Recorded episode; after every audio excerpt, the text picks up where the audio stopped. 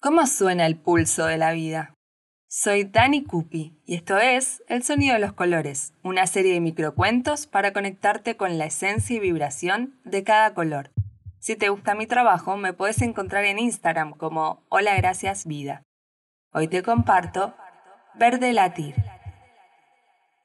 Hola, soy Esmeralda y no me gustan los hospitales.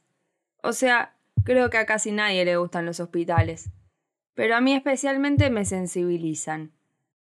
Siempre me caractericé por ser muy sensible, extremadamente sensible, lo que hace que pueda percibir con facilidad toda la angustia de los pacientes y visitantes.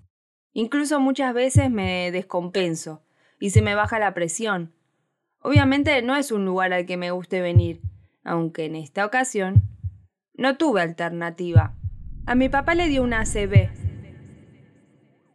Tuvo que ser internado de urgencia y entró en un sueño profundo. Al enterarme me subí al primer taxi que vi y estuve en el hospital a la media hora. Pasillos largos, camillas que entran con personas, camillas que salen vacías. Algo de mi ingenuidad me decía que era un lapso corto que al día siguiente ya estábamos para volvernos a casa y seguir la vida misma, pero mi sentido común me decía que viva el presente. Así que empecé con mi coreografía diaria. Desayuno para mi hijo, llevarlo al cole, dejar todo listo para el almuerzo y el resto del día. Agarrar mis cosas del trabajo, subirme al bondi para ir al hospital y pasar el día teniendo reuniones de laburo en la habitación de mi papá tomar la merienda con él para después volver a casa y estar con mi familia. Además de toda la angustia y malestar emocional que siento estando en el hospital, hablemos de los sueros, bisturíes, jeringas, respiradores, cables y todo tipo de aparatos complejos. Mamita, qué miedo, qué palabras cuco. Y ni hablar de ese pitido constante. Pero vamos, Esme, un poquito más de voz. Vamos, vos podés. Hacelo por él. Los sonidos de un hospital no son tan amables. Algún tipo de ansiedad me despierta. No dejo de pensar que lo produce una máquina sin vida, de una manera robótica. ¿Cómo se trae vida a esta artificialidad? Que no me malinterpreten artificialidad necesaria y hermosa para mantener con vida a mi papá. Pero me falta lo cálido. Una vez leí que en Noruega crearon algo que me parece una maravilla. Se dieron cuenta que los hospitales podían ser un poco fríos y crearon un hospital al aire libre en el medio del bosque. De verdad, suena a vacaciones. Descubrieron que los pacientes, al estar en contacto con la naturaleza, pueden llevar mejor sus dolencias las habitaciones tienen vistas a ríos, les entra el sol natural y están hechas de madera. Predomina el verde. Es como si todo tuviera vida.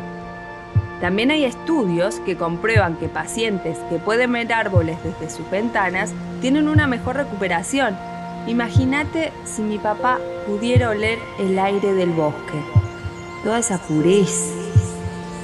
No me digas que no es tentador.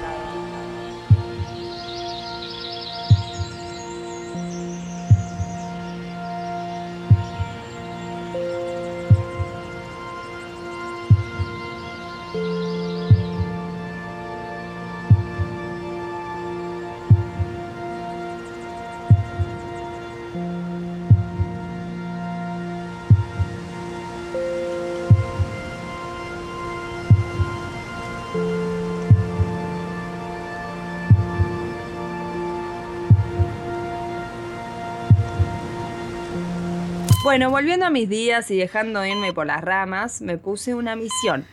Papá está en un lugar que poco acceso a la naturaleza tiene. Y por más que esté dormido, voy a hacer sus días más amenos. Mi misión se va a llamar Perde Latir. Haré palpitar cada rincón de esta habitación. Sus días van a cobrar vida, esté en el sueño en el que esté. Primero empecé a traer cuentos para leerle que se desarrollan en medio de la naturaleza. Me esmero en encontrarlos que tienen lujos de detalles y muchos adjetivos. Así, él efectivamente puede sentir que toca la tierra o huele el rocío de una hoja. Con el cuento del gaucho Don Zoilo juro que se movió.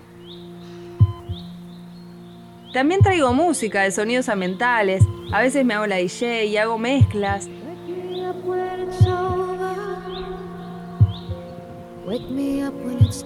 Pasa que a él le gusta mucho Nora Jones, pero ella no tiene un disco con naturaleza.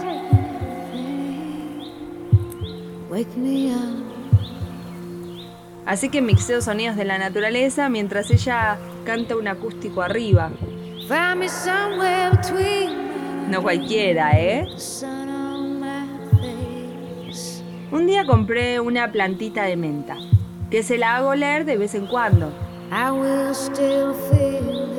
Ah, y traigo un aromatizante de eucalipto, que tiro en la habitación, pero lo hago cuando no hay enfermeras, para que no me reten.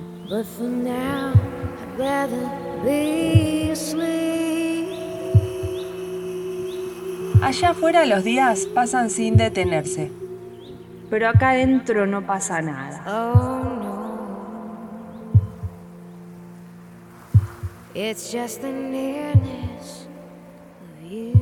Pero insisto, a veces flasheo que abre los ojos y me vuelve a hablar.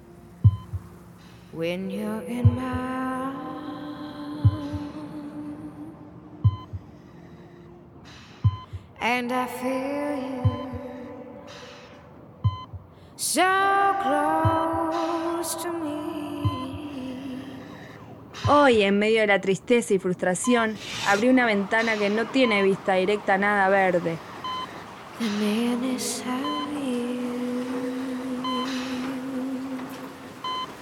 Pero como llovía, apagué la música y nos concentramos en el sonido del agua.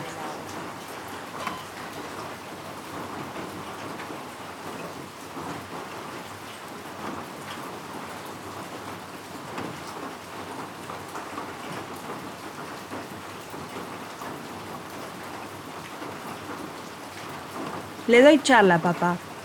A ver si la escucha. Pero solo me devuelve el...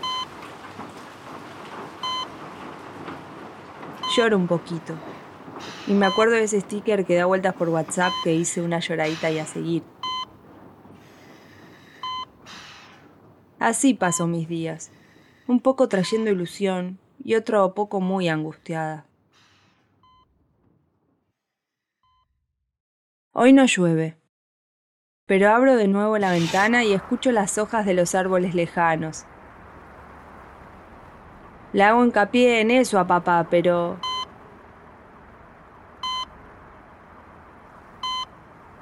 Es lo único que se escucha dentro de la habitación.